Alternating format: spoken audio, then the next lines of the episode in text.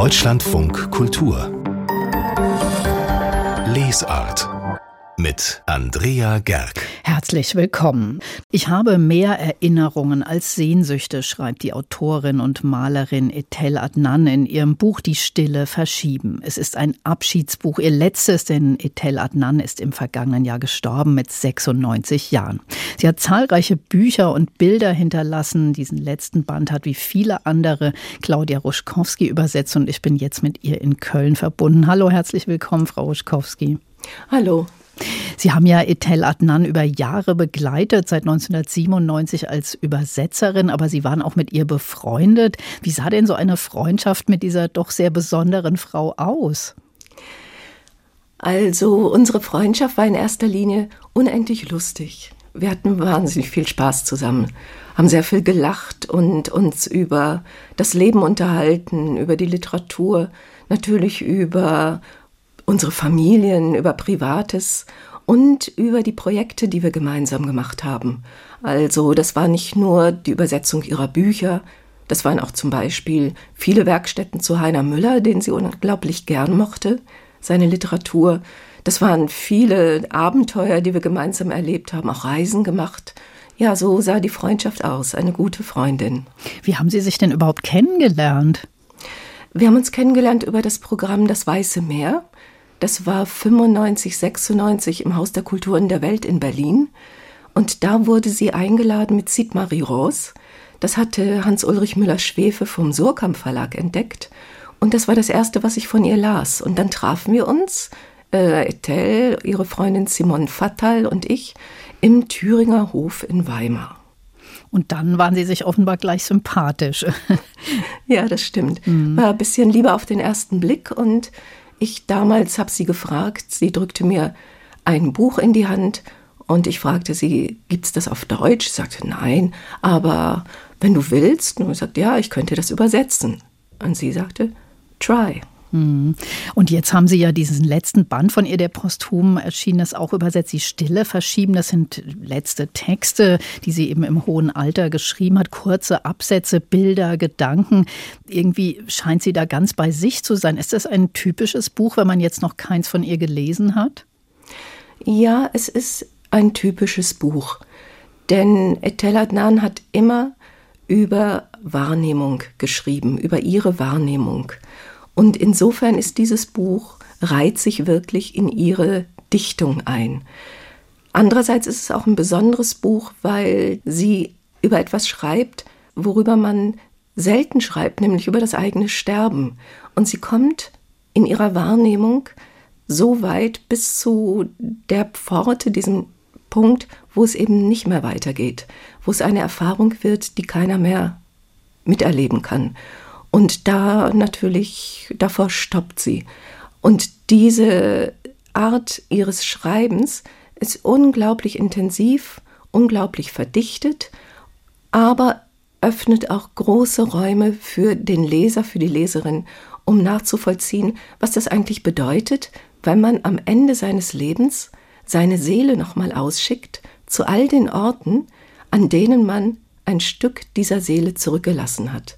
Und wenn man ganz mythisch gedacht diese Orte nochmal aufgesucht hat und die Seele alle Teile zusammengesammelt hat, dann ist sie komplett und dann kann sie gehen. Sie geht ja tatsächlich, wie Sie sagen, obwohl sie selbst gar nicht mehr sehr beweglich war, macht sie so ganz alltägliche Beobachtungen in der Wohnung, auf der Terrasse, aber eben geht auch gedanklich an diese Orte ihres Lebens zurück. Trotzdem ist das kein trauriges Abschiedsbuch, fand ich, sondern auch tröstlich. Wie kommt das? Ich glaube, das liegt an ihrer Wahrnehmung generell, an der sie als literarisches Ich, also als sozusagen the transpersonal I, uns die Leser teilnehmen lässt. Das heißt, sie konfrontiert uns nicht mit philosophischen äh, Überlegungen über, sagen wir, das Sterben generell. Nein, nein, sie nimmt uns mit auf dem Balkon zu dem Blatt, was sie gerade bearbeitet, an die Küste, wenn sie sich dahin bewegt, zu den Gezeiten, und sie reist auch mit uns nach Delphi zu den griechischen Göttern, zu ihrem geliebten Mount Tamalpais. Sie lässt uns teilhaben an dem Besuch von Freunden aus New York, die ihr ein grandioses Gedicht mitbringen, über das sie sehr glücklich ist. und sie lädt uns alle zu einem Weihnachtsessen ein. Das heißt also, es ist ein Buch, was einerseits sehr, sehr tief in das menschliche Empfinden geht, aber andererseits durch den Alltag, auf dem es spielt oder in dem es spielt, auch jedem Möglichkeiten lässt, eigene Verbindungen zum eigenen Leben zu finden. Und auch zu diesem Ort, an dem das Leben sich ereignet, nicht? Ich hatte den Eindruck, das ist auch so ein bisschen ein Versuch, eben herauszufinden, wo man als Mensch verortet ist, jetzt unabhängig von der Geografie. Ja, das stimmt. Also, wo ist man zu Hause? Etel Adnan hat immer gesagt, letztlich, wenn sie sich das überlegt, ist sie in ihren Büchern zu Hause und in ihren Bildern, in dem, was sie geschrieben und gemalt hat. Und ich denke, das ist insofern tröstlich, weil ja viele Menschen heutzutage auch an vielen verschiedenen Orten halt zu Hause sind, herkommen, gar nicht genau wissen, wo bin ich denn eigentlich her, wo ist denn nun mein Zuhause. Und letztlich sind das alles Kriegserfahrungen. Also man kann sagen, man ist eigentlich permanent in irgendeiner Nachkriegssituation. Denn kaum ist der eine Krieg vorbei, bricht der andere aus und dann gibt es die nächsten Menschen, die displaced sind. Also wo findet man seinen Ort? Das ist eine lebenslange Frage, der Etel Adnan nachgegangen ist. Ich stelle mir vor, dass das für Sie nicht so ganz einfach gewesen sein mag, diese Texte zu übersetzen. Wie war das, sich mit diesen Fragmenten, mit diesem Nachlass auseinanderzusetzen?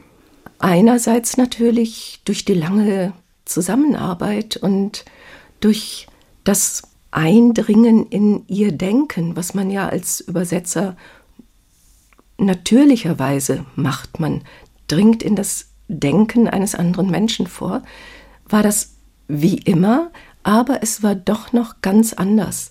Denn ich wusste ja auch, das ist das Letzte, was sie geschrieben hat. Also hat mich sehr betroffen persönlich die Einsamkeit, die daraus spricht. Dass es manche Momente gibt, wo ich wirklich dachte, da ist sie jetzt sehr einsam. Und diese Einsamkeit bezieht sich nicht darauf, dass keine Menschen da gewesen wären. Also so berühmt wie sie war, hat auch das Telefon unendlich viel geklingelt und viele, viele Menschen kamen. Und trotzdem, wenn man sich zurückzieht, und darum geht es ja hier, um die Stille und die innere Stille findet, dann gibt es eine Form von Einsamkeit, die keinen anderen mehr mitnimmt. Und vielleicht war ich deshalb traurig, wenn ich Ihnen das jetzt so erzähle, weil ich das Gefühl hatte, da hat sie niemanden mehr mitgenommen.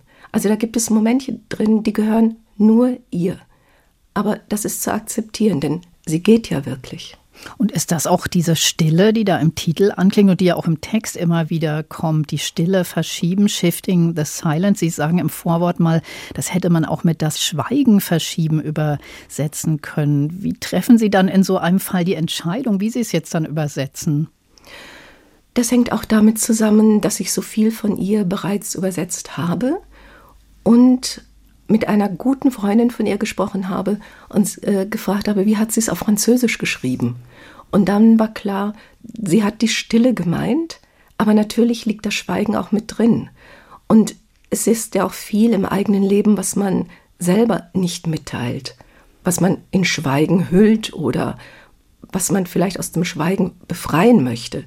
Und so wird es in dieser Doppeldeutigkeit dieses schönen Wortes Silence kommen, glaube ich, beide Phänomene zum Ausdruck.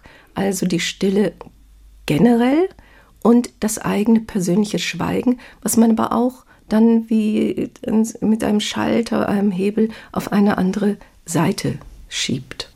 Und haben Sie, ich hatte so den Eindruck, Etel Adnan hat wirklich sowas wie Weisheit gefunden im hohen Alter. Haben Sie von ihr auch etwas fürs Leben gelernt? Ja, ich habe fürs Leben gelernt, dass sie gesagt hat, schau mal, wenn wir es fertigbringen, morgens aufzustehen, unsere Kinder zur Schule zu bringen, ihnen Brot mitzugeben, unser Leben zu leben, uns nicht in die Passivität drängen zu lassen, selbst unser Leben in die Hand zu nehmen, ist das nicht schon unglaublich viel?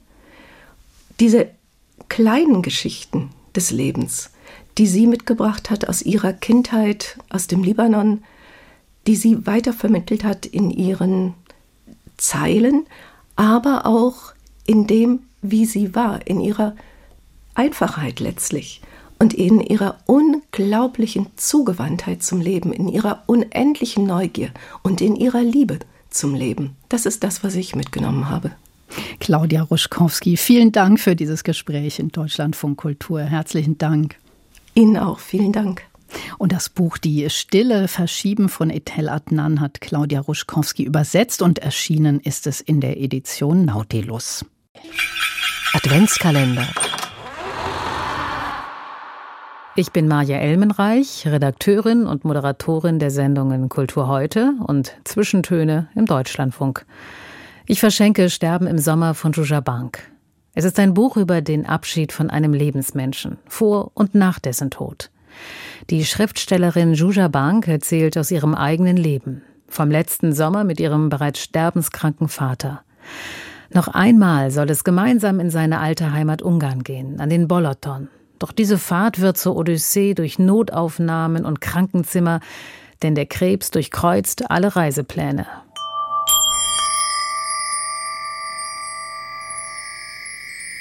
Ums Kümmern und Sorgen, um Fassungslosigkeit und das Funktionieren im Ausnahmezustand geht es und um das einzigartige Erlebnis, den eigenen Vater loslassen zu müssen. Ein Trauertagebuch nennt es Shuja Bank selbst. Geschrieben hat sie es in einem unaufgeregten Ton, frei von selbstmitleidigem Jammern. Es ist ein Bericht vom offenen und aufrichtigen Umgang mit der Endlichkeit kein Ratgeber, kein Selbsthilfebuch, sondern 240 Seiten lebenskluge Literatur.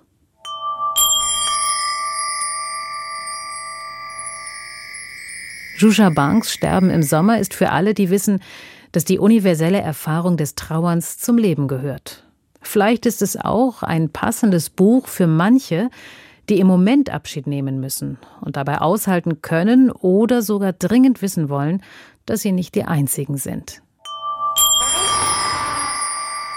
In das 13. Türchen des Adventskalenders hat Maja Elmenreich ein Buch gelegt. Sterben im Sommer von Juja Bank erschienen ist es im Fischer Verlag für 22 Euro. Deutschlandfunk Kultur Buchkritik Schillernde Federn, keckrote Kämme oder auch mal tiefblaue Hinterteile, so viel Pracht wie in der Vogelwelt wird meines Wissens nach in kaum einer anderen Tiersparte aufgefahren, um das andere Geschlecht zu beeindrucken. Wofür all diese Schönheit da ist, damit beschäftigt sich der Vogelkundler Richard O'Prum in seinem neuen Buch Die Evolution der Schönheit, Darwins vergessene Theorie zur Partnerwahl. Susanne Billig ist ja quasi unsere Hausbiologin, sie hat es gelesen. Es macht ja wirklich Freude, Freude, solche schönen Tiere zu bestaunen. Warum reicht es nicht, die einfach anzugucken? Wieso muss man sich auch noch mit der Evolution der Schönheit befassen? Ja, das einfach angucken ist schon auch wichtig. Also die Schönheit einfach zu genießen. Und das ist eigentlich auch so der Kernpunkt von diesem Buch. Wichtig ist das Thema, weil das erstaunlicherweise unser Grundverständnis davon berührt, wie Evolution funktioniert, weil das Fragen berührt, wie ist diese Fähigkeit zum ästhetischen Empfinden und Entscheiden, ist das was, was uns herauskatapultiert aus der Tierwelt oder bettet uns das ein?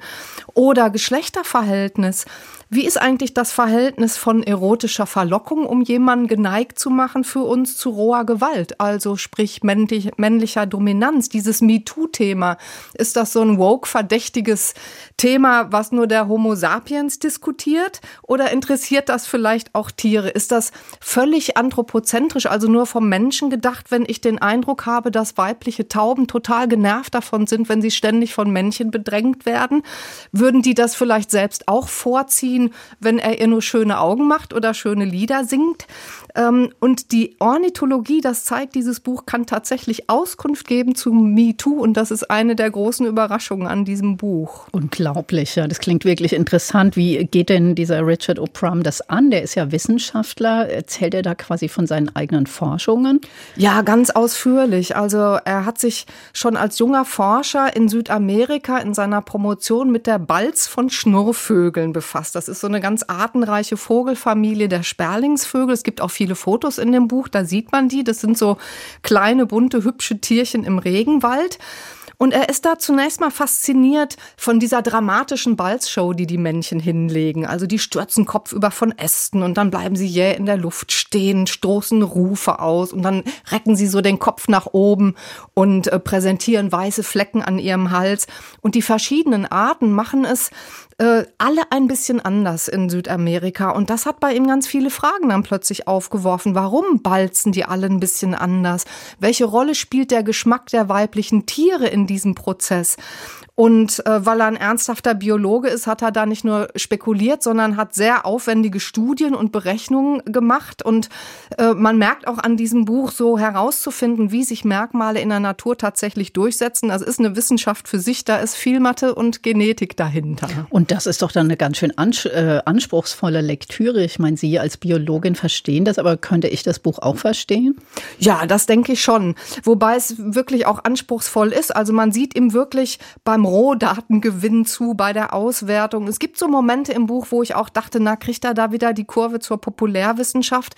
Aber das tut er und er kommt dann zu Passagen, die wunderbar griffig sind, wenn er sagt, Schönheit passiert, Beauty happens.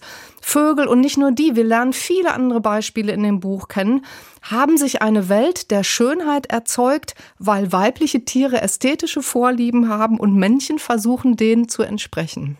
Aber jetzt hat das Buch ja auch noch einen Untertitel, äh, und zwar geht es auch um die vergessene Theorie von Charles Darwin. Das habe ich jetzt noch nicht so ganz verstanden, wie das damit reinkommt. Ja, Charles Darwin war ähnlich wie Prum auch so ein Detailfan, so ein gründlicher, geduldiger Beobachter. Und der hat sich schon intensiv mit Ornamenten im Tierreich befasst und ist nach langem Nachdenken zu dem Schluss gekommen, dass eben Ästhetik und äh, ästhetische Präferenzen ein eigener wichtiger Evolutionsfaktor sind.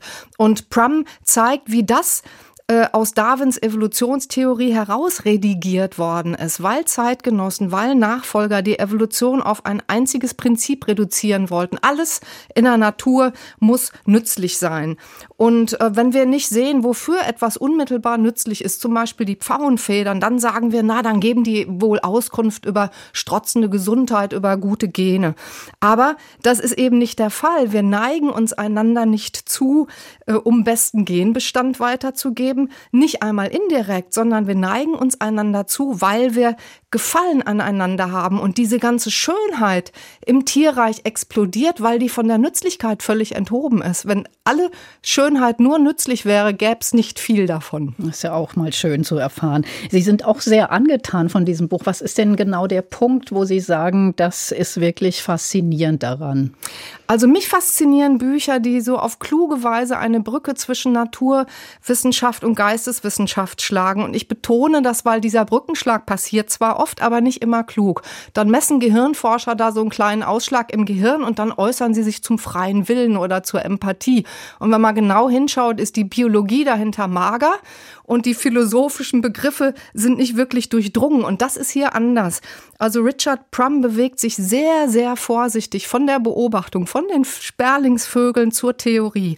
Aber wenn er dann landet bei Queer Theory, bei Genderfragen, bei Geschlechtergerechtigkeit, Fragen nach den Ursprüngen der Kunst, dann ist das dreidimensional und zwar auf allen Ebenen. Und das gefällt mir so gut an dem Buch. Susanne Billig ist also begeistert von Richard O'Prums Buch Die Evolution der Schönheit, Darwins vergessene Theorie zur Partnerwahl. Herausgegeben von Judith Schalansky und übersetzt von Frank Born. Erschienen ist dieses Buch beim Verlag Mattes und Seitz. Es hat 463 Seiten und kostet 45 Euro. Die großen Romane unserer Zeit finden nicht mehr zwischen zwei Buchdeckeln statt, sondern auf Portalen wie Netflix, das sagen so manche Kritiker. Die Serie ist das Geschichtenformat unserer Zeit und deshalb liefern die Anbieter auch eine nach der anderen. Dieses Jahr war ein echtes Rekordjahr auch für meinen Kollegen Stefan Mesch, der 30 Serien dieses Jahr geschafft hat. Fünf davon stellt er jetzt vor. Und Stefan, war denn das Auswahlkriterium, dass das Romanverfilmungen sind? Nee, aber äh, mein, Auswahlkriterium, äh, mein Auswahlkriterium heute ist, dass ich nach äh, Sachen mit literarischen Vorlagen gucke, die ich interessant fand und die ich dann sowohl gelesen als auch geguckt habe. Aber so eines der interessantesten Sachen zum Beispiel ähm, war ein verfilmtes Theaterstück. Also 2016 war Fleabag ein großer Erfolg. Das war ursprünglich ein Monolog für die Theaterbühne. Und so ist jetzt auch eine neue Serie für die BBC entstanden, nämlich Mood, also M-O-O-D. Der äh, feministische Monolog von Sascha. Sascha will Sängerin werden, kann aber gerade nur Miete zahlen, wenn sie strippt im Internet. Und äh, an diesem Ein-Personen-Stück ist spannend, was Sascha auslässt oder beschönigt. Also man muss viel zwischen den Zeilen lesen. Das ist ja oft das Tolle an Literatur. Genau welche Worte stehen im Text und was verrät uns diese Wortwahl. Mhm, und die Serie die hat dann aber so sechs viel ausführlichere Folgen. Und da haben wir Zeit, genau hinzusehen. Ist Sascha jetzt Influencerin? Ist sie prekär oder berühmt? Wie gefährlich ist Sexarbeit? Also Serien zeigen ein Milieu halt oft super gut mit allen Ambivalenzen. Und die Serie, die verteufelt Sexarbeit echt nicht. Aber wer so 13 ist und zum Beispiel die Kardashians super findet, hier geht es sehr darum, wie besonders Frauen of Color eine Bühne suchen, aber im Kapitalismus dann immer wieder zum Objekt gemacht werden. Und es ist witzig und gefühlvoll. Mut. Aber es gibt auch tolle Serien, die eine, die direkt nach einem Roman verfilmt wurden, oder? Ja, total viele. Und ich merke oft, dass die Serie dann ein bisschen klischeefreier und durchdachter und reflektierter ist als das Buch, einfach weil nochmal ein ganzes Team mit diesem Stoff gearbeitet hat und in alle Richtungen nochmal neu drüber nachgedacht hat. Also Interview mit einem Vampir gab es dieses Jahr als Serie, fand ich viel besser als das Buch. Oder Made for Love. Und es gab so einen Bestseller 1998, I Know This Much Is True ähm, seit über 20 Jahren sollte der ein Kinofilm werden, aber der Autor meinte immer, ah Mist, nur so zwei Stunden Zeit für meine 900 Seiten lange Geschichte. Darum sehr gut, dass viele Serien aktuell sechs Stunden oder vielleicht sogar zwölf Stunden gehen. I know this much is true. Sowas wurde vor 20 Jahren halt höchstens mal ein TV-Mehrteiler. Und das klappt aber als Serie sehr gut in diesen Ein-Stunden-Happen. Da geht es um einen Mann, der sich um seinen psychisch kranken Zwillingsbruder kümmert. Das hätte im Kino halt nie diese Tiefe erreicht. Aber sechs Folgen, das ist echt eine runde Sache. Jetzt haben Sie gesagt, das äh, klappt eben, also dass das eben ähm, umgekehrt gibt es ja aber auch viele Serien, die gar nicht so ein festes Ende haben, oder? Ja, und äh, wenn da der Roman, ähm, also ich finde das immer total interessant, wenn man einen kurzen Roman nimmt und dann aber endlos weitererzählt. Also es gibt zum Beispiel das Buch von Margaret Atwood, Die Handmaid's Tale, und das soll erst jetzt als Serie auch zum Ende kommen mit fast 70 Folgen. Finde ich super spannend. Und auch Apple TV macht das oft. Die nehmen sich Romane, die ich gar nicht so toll finde, finde und pumpen dann aber total viel Geld in die Verfilmung und gucken mal, wie sie den Stoff bearbeiten können. Äh, sehr gelungen bei Apple ist Pachinko. Das war ein geradlinig erzählter Schmöker über Korea und Japan im 20. Jahrhundert. Aber ich fand, das waren viel zu viele Figuren, mir war alles ein bisschen zu oberflächlich und flüchtig. Und die Serie Pachinko, die pickt sich jetzt die Rosinen aus dem Buch und baut aber auch ganz viele neue Szenen. Es gibt zum Beispiel eine ganze Folge über Pogrome gegen Koreanerinnen in Japan 1923 nach einem Erdbeben. Also es ist ein solides Buch wirklich, aber die Serie ist so sinnlich und ergreifend und ich habe keine Ahnung, ob die jetzt nur zwei Staffeln machen, weil ich finde, macht ruhig fünf oder sechs. Und was war denn so, wenn man das so sagen kann, die literarischste Umsetzung, die Sie gefunden haben? Das ist meine Hassserie gerade. Fleischman is in Trouble. Das ist ein Buch über eine Scheidung sehr reicher Leute in New York 2016. Eine Satire. Aber es ist geschrieben, wie wenn so Harald Schmidt vor 30 Jahren ein Buch gegen reiche Paare in Stuttgart gemacht hätte. Also so die uralten, müden, faulen Klischees über Yoga und Privatschulen und gesundes Essen. Und die Autorin selbst, die schreibt sonst so Elite-Lifestyle-Texte und Porträts für die New York Times, die hat ihr Buch jetzt nochmal als Serie gemacht, im genau selben Ton, die exakten Sätze aus dem Roman nochmal von der Erzählstimme eingesprochen. Und in jeder Folge passiert fast nichts und irgendwie immer das Gleiche, aber voll gut, dass es ein Erfolg ist, weil dann werden bestimmt auch bessere Alltagsromane bald zur Serie, weil so Krimis nach Buchvorlage oder ein Science-Fiction-Buch nochmal als Serie, das gibt es immer. Und Fleischman ist in Trouble, das ist nicht richtig gut, aber es ist immerhin Literatur über die Gegenwart als erfolgreiche Serie und davon will ich mehr. Hm, das war ja jetzt ein Beispiel, wie sowas bearbeitet wird. Was passiert denn überhaupt so mit diesen Buchvorlagen, wenn sie zur Serie werden? Wird da viel verändert, viel eingegriffen? Absolut, ja. Ähm, ich finde es auch immer total interessant, dass halt Nebenfiguren dann oft nochmal in einer ganz neuen Tiefe erzählt werden, damit die, die DarstellerInnen einfach besseres Material kriegen. Ähm, ich habe noch so eine besondere Empfehlung, die ich super interessant fand. Äh, Tegan und Sarah Quinn, die Zwillingsschwestern, also das lesbische Indie-Folk-Duo Tegan und Sarah, die sind in Calgary aufgewachsen, Mitte der 90er, und die haben ein Buch über ihre Highschool-Zeit geschrieben, Highschool. Das fand ich sehr persönlich und reflektiert. Aber so über die Klicken damals, über die Freundinnenschaft, über den Stiefvater und so weiter, wollen die, glaube ich, nicht so zu viele schlechte Worte verlieren. Darum ist das Buch ein bisschen verwaschen. Also es drückt sich so um die Momente, wo die Geschichte vielleicht hässlich wird. Und das wurde jetzt zu einer Serie. Mm, die sieht aus wie meine Lieblingsserie Willkommen im Leben, also so 90er Jahre Grunge, Nirvana, introvertierte Teenager. Eine zweite Staffel ist geplant und hier wird zwar etwas langsam, aber wirklich ganz tief und empathisch von zum Beispiel lesbischer Liebe erzählt. Buch und Serie heißen High School, ein sehr genauer, respektvoller Blick auf Familie und auf 16 sein, aber schon halt irgendwie frech und wild, dass sie aus einer Memoir, also aus einem Buch wirklich über reale Menschen jetzt so eine erfundene Serie machen. Aber ja, also klug und charmant neu erfunden. Aber wenn ich es jetzt richtig mitgekriegt habe, waren das jetzt eigentlich alles britische, koreanische oder eben auch amerikanische Serien. Gibt es denn auch deutsche Romane, die dann äh, zur Serie umgemodelt werden? Ich habe das Gefühl, da sind immer noch Kinofilme oder TV-Mehrteiler beliebter, aber so langsam kommt das ja. Also Thomas Plätzingers Roman von 2008, Bestattung eines Hundes, kam dieses Jahr als Serie Funeral for a Dog und nächstes Jahr kommen Serien zu Axel Ranisch Nackt über Berlin und zu Annette Hess Deutsches Haus und eine britische Verfilmung des Thrillers Du von Zoran Vrenka. Ja, ah. also wir, wir, wir, wir kommen langsam dahin. Wir haben dann nächstes Jahr wieder einiges zu besprechen. Stefan Mesch, vielen Dank für diesen Überblick und für die Gerne. vielen Anregungen für die hoffentlich etwas ruhigeren Tage und die dunklen Abende. Wer über die großen Fragen mit kleinen Kindern sprechen will, der landet schnell bei den wunderbaren Büchern von Wolf Erlbruch. Denn er hat nicht nur den kleinen Maulwurf erfunden, der wissen wollte, wer ihm auf den Kopf gemacht hat und der ein internationaler Bestseller wurde, sondern er hat sich zum Beispiel auch in Ente, Tod und Tulpe mit dem Lebensende auseinandergesetzt. Thomas Linden erinnert an den großen Illustrator und Autor, der gestern im Alter von 74 70 Jahren gestorben ist. Den größten Erfolg als Illustrator erzielte Erlbruch gleich zu Beginn seiner Karriere. Nachdem er 15 Jahre in der Werbung gearbeitet hatte, entwarf Erlbruch 1989 die Bilder zu Werner Holzwarts Geschichte vom kleinen Maulwurf, der wissen wollte, wer ihm auf den Kopf gemacht hat. Mit dem empörten Maulwurf lernen auch die Kinder auf charmante Weise die Exkremente der Tiere zu unterscheiden. Es gibt ja wirklich so ein Tabu, dass man über sowas da nicht redet. Ne? Und das ist ja Quatsch. Ne? Und mit den Tieren hat es ja dann auch funktioniert. Ne? Ich meine, ich hätte da sicher keine Menschen nehmen können. Das wäre sicher ganz blöd geworden. Ne? Aber so ging das tatsächlich dann irgendwann los mit diesem Buch. Aber es ging wirklich nur durch die Kinder tatsächlich los. Die Erwachsenen haben sich gestreut bis zuletzt, bis eben die Kinder tatsächlich gewonnen haben. Das Buch wurde letztlich in über 40 Sprachen übersetzt und allein die Originalausgabe liegt bis heute in 50 Auflagen vor. Sein gesamtes Künstlerleben verbrachte Erlbruch im Rheinland. 1948 in Wuppertal geboren, studierte er in Essen an der Volkwang Hochschule für Gestaltung Grafikdesign. Nach Jahren in der Werbebranche lehrte er als Professor. Dieser große Mann mit der kleinen Brille und der leisen Stimme liebte seine Lehrtätigkeit, genoss den Austausch mit den jungen Leuten. Mutig lieferte er sich den Launen der Kreativität aus und folgte konsequent seinem Motto Nur auf den Zufall ist Verlass. Ne? Steht bei mir im Atelier an der Wand ganz groß. Und das wird täglich bestätigt, weil ich immer nur zufällig meine Brille finde zum Beispiel oder so. Ne? Aber es ist Verlass auf den Zufall. Planen ist Unsinn für so ein kurzes Leben. Nicht immer stellte sich der Zufall sogleich ein.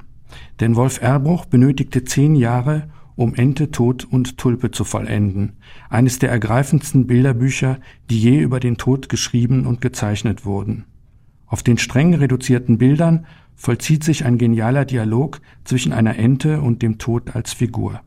Eine Geschichte, die ohne Happy End bleibt, ganz wie im richtigen Leben, die aber unvergleichlich zart in der Kraft ihrer Melancholie entwickelt ist.